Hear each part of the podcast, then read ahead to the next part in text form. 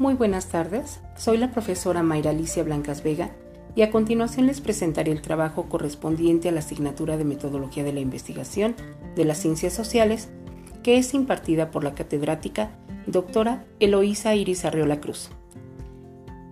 El trabajo que les presentaré hace referencia al tema la importancia del manejo de las emociones durante el proceso de enseñanza-aprendizaje híbrido en alumnos de sexto año de la Escuela Primaria General Guadalupe Victoria. ¿Cómo identificamos el problema? Nos situaremos en la Escuela Primaria General Guadalupe Victoria, que se ubica en la calle Urúes Norte, sin número, en la colonia Granjas de Guadalupe, perteneciente a La Colmena, en el municipio de Nicolás Romero. La Escuela Primaria General Guadalupe Victoria forma parte de la zona escolar P090. Ante el contexto actual que se vive en el mundo debido a la pandemia de la COVID-19, los niños y las niñas que se encuentran cursando el sexto año de educación primaria a través de una educación híbrida han manifestado distintas reacciones emocionales que pueden ser observables durante el proceso de enseñanza-aprendizaje a distancia y que a la luz de los resultados obtenidos durante la evaluación continua reflejan la inestabilidad en el manejo de sus emociones. Derivado de ello, los docentes debemos establecer vínculos fortalecidos con el alumno para atender su desarrollo afectivo, cognitivo y social. Estas son las razones que detonan la necesidad de brindarles atención oportuna a los alumnos de sexto año en el manejo de sus emociones. Esto durante el proceso de enseñanza-aprendizaje a distancia, favoreciendo así el desarrollo de su aprendizaje, ya que su rendimiento académico ha sido inconsistente y variable. Lo que notamos los profesores en ese momento fue que nuestros alumnos, en el primer trimestre de educación de este ciclo escolar, estuvieron mucho, muy dinámicos y al parecer la pandemia no estaba afectando tanto. Sin embargo, cuando entramos al segundo trimestre, eh, hubo una varia en cuanto a conducta y en cuanto a resultados. Es ahí donde recae la importancia de atender este problema que se ha suscitado.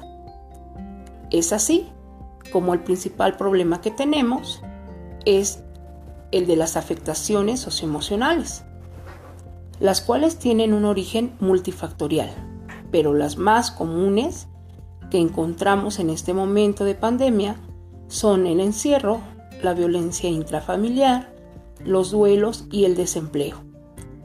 Estas causas traen como consecuencia pues el bajo rendimiento académico.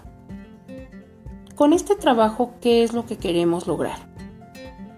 Queremos capacitar a los alumnos en la inteligencia emocional. Esa sería nuestra aportación.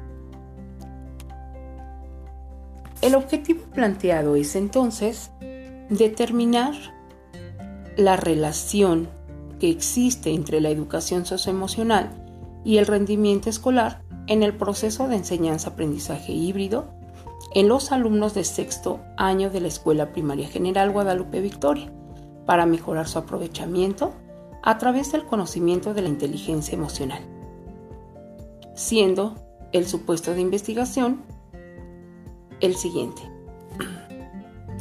Existe relación entre la educación socioemocional y el rendimiento escolar en el proceso de enseñanza-aprendizaje híbrido en los alumnos de sexto año de la Escuela Primaria General Guadalupe Victoria para mejorar su aprovechamiento a través del conocimiento de la inteligencia emocional.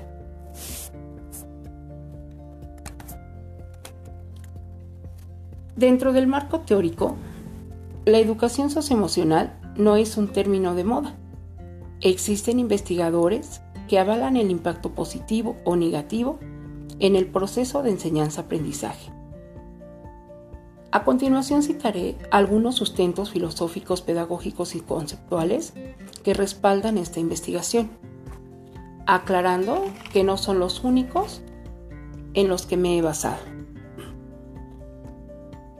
Artículo 3 de la Constitución Política de los Estados Unidos Mexicanos el cual establece que la educación es un derecho que debe atender el desarrollo armónico de los seres humanos. Desde este enfoque humanista, la educación tiene la finalidad de contribuir a desarrollar las facultades y el potencial de todas las personas plenamente y participen activa, creativa y responsablemente en las tareas que nos conciernen como sociedad en los planos local y global. Romagnoli, Mena y Valdés exponen los hallazgos de cinco grupos de investigadores de Estados Unidos e Inglaterra cuyo metaanálisis acerca del efecto del desarrollo de las habilidades socioafectivas indican que este tipo de programas contribuyen a la mejora en la disposición del contexto social para el aprendizaje. Respecto de la relación aprendizaje-convivencia, López nos menciona que refiere a investigadores como Blanco, Cowen y otros, quienes concluyen que la existencia de un buen clima afectivo y emocional en la escuela y en el aula es una condición fundamental para que los alumnos aprendan y participen plenamente. En el marco conceptual, yo creo que uno de los términos más importantes es definir qué es una educación emocional. Vizquerra dice que la educación emocional es un proceso educativo continuo y permanente, el cual pretende potenciar el desarrollo emocional como complemento indispensable del desarrollo cognitivo, constituyendo ambos los elementos esenciales del desarrollo de la personalidad integral. ¿Y qué es la inteligencia emocional? Salove y Meyer, así como Goleman, han profundizado y difundido el concepto de inteligencia emocional, así como destacado su importancia en la educación integral del individuo se resalta la modificabilidad de la inteligencia emocional en el sentido de que a diferencia de lo que ocurre con el cociente intelectual, la inteligencia emocional puede mejorar a lo largo de la vida.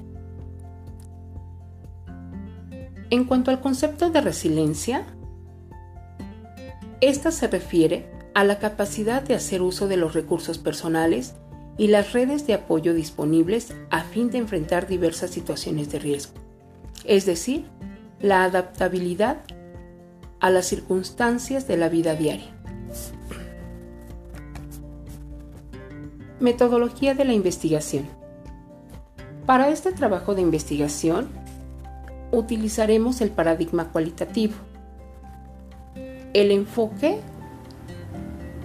es investigación-acción, así como el humanista. Será un tipo de estudio descriptivo y correlacional. Sabemos que para los paradigmas cualitativos, el, el método de investigación adecuado es el inductivo. En este caso será el que utilizaré. La población de estudio pues son los alumnos de la Escuela Primaria General Guadalupe Victoria en su turno vespertino se hará una muestra con los alumnos de sexto año y el muestreo con los alumnos de sexto año grupo C.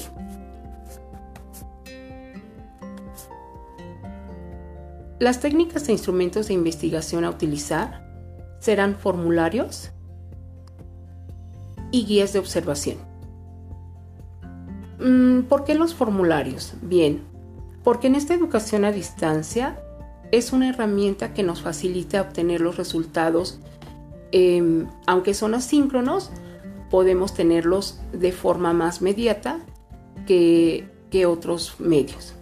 En cuanto a las guías de observación, en las clases a distancia podemos tener la presencia de nuestros niños en donde podemos realizar estas observaciones eh, como trabajo de campo, ya que al estarlos viendo a través del monitor, a través de la pantalla, nosotros podemos darnos cuenta cuáles son sus formas conductuales que tienen en cada uno de estos momentos en que tenemos la oportunidad de verlas. Como nos podemos dar cuenta, la investigación no ha sido terminada. Estamos en el proceso de la aplicación de los instrumentos y por ello el análisis de los resultados no está listo, así como las conclusiones. Agradezco la atención que pongan a, mi trabajo y la retroalimentación que me hagan llegar. Muchas gracias.